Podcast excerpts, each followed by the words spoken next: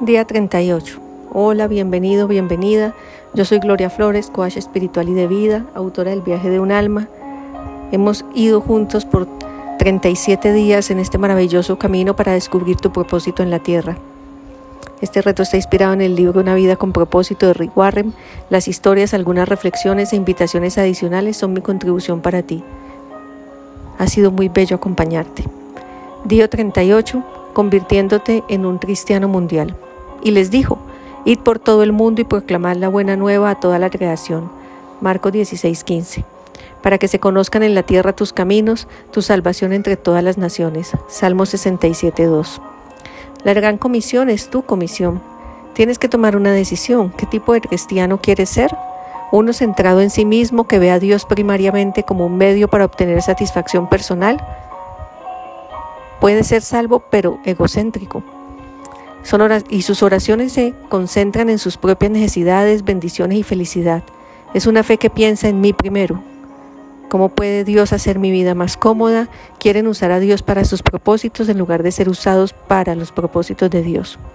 En contraste están los cristianos de corazón atento, que saben que fueron salvados para servir y que fueron hechos para una misión. Están ansiosos por recibir una asignación personal y se sienten emocionados por el privilegio de ser usados por Dios. Los cristianos mundiales son las únicas personas que viven a plenitud en el planeta. Su gozo, confianza y entusiasmo son contagiosos porque saben que están haciendo una diferencia. Se despiertan cada mañana con la expectación de que Dios trabajará por medio de ellos de maneras nuevas. ¿Cómo pensar como un cristiano mundial? ¿Un cristiano de corazón atento? Necesitas dejar de pensar solo en ti y empezar a pensar en otros. Una persona adulta espiritualmente piensa en los demás, y Dios nos demanda que no solo pensemos en nuestros asuntos, sino también que nos interesemos en los de Él. La única manera en que podemos hacer este cambio de paradigma es mediante una dependencia de momento a momento en Dios. Dichosamente, Él no nos deja solos para que luchemos por nuestra cuenta. Dios nos ha dado su espíritu, por eso es que no pensamos de la misma manera en que la gente de este mundo piensa. 1 Corintios 2.12 al Espíritu Santo que le muestre cómo puede servir a un hermano, qué necesidad tiene o cómo puede ser el mensaje de Cristo mejor recibido. Deje de pensar localmente y empiece a pensar globalmente. La oración es la herramienta más importante para realizar su misión en el mundo. Cualquiera puede rehusar nuestro amor o rechazar nuestro mensaje, pero está indefenso contra nuestras oraciones. ¿Qué debería de pedir en oración? La Biblia nos dice que pidamos por oportunidades para testificar. Colosenses 4.3, por valentía para hablar, Efesios 6.19, por aquellos que van a creer, Juan 17.20, por la rápida propagación del mensaje, 2 de Tesalonicenses 3.11, por más obreros, Mateo 9.38. La oración nos hace colaboradores con otros alrededor del mundo.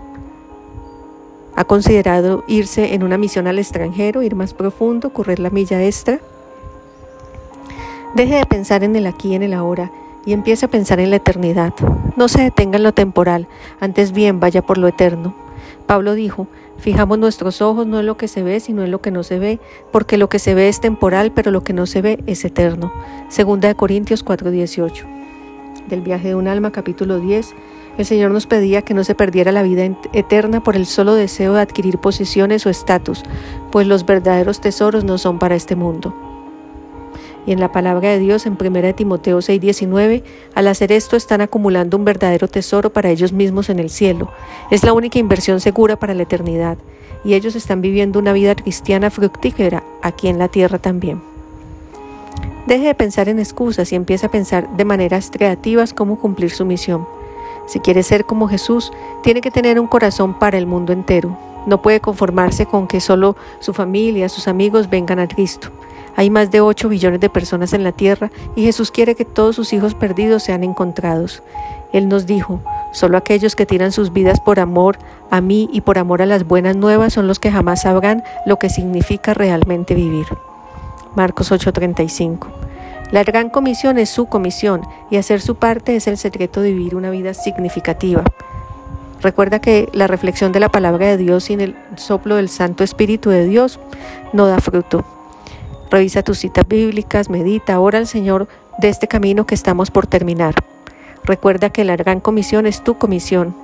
para que se conozcan en la tierra tus caminos, tu salvación entre todas las naciones. Salmo 67.2. Hazte la pregunta, ¿qué pasos puedo tomar para prepararme para ir en una experiencia de misión a corto plazo en los próximos 12 meses? Te invito a que escuches con mucha atención la canción de Marcos Witt, Enciende una luz. ¿Cómo pues invocarán aquel en quien no han creído? ¿Y cómo creerán en aquel de quien no han oído? ¿Y cómo oirán si nadie les predica? Hermosos son los pies de los que anuncian la paz, las buenas nuevas de Jesús. Ora al Espíritu Santo para que te indique dónde están las personas que tú estás llamado a darles las buenas nuevas del reino de los cielos, para que el Padre te dé respuestas de tu enmienda con total amor y entrega. Toma tus notas, dibuja, pinta, transmite tus reflexiones en el lugar que elegiste para este fin. Esto ha sido una contribución para ti, compártelo. Sígueme en mis redes sociales, en Instagram, en Facebook comenta, visita mi página gloriafloresb.com y entérate de las diferentes actividades y programas. Nos quedan dos días. Te espero mañana.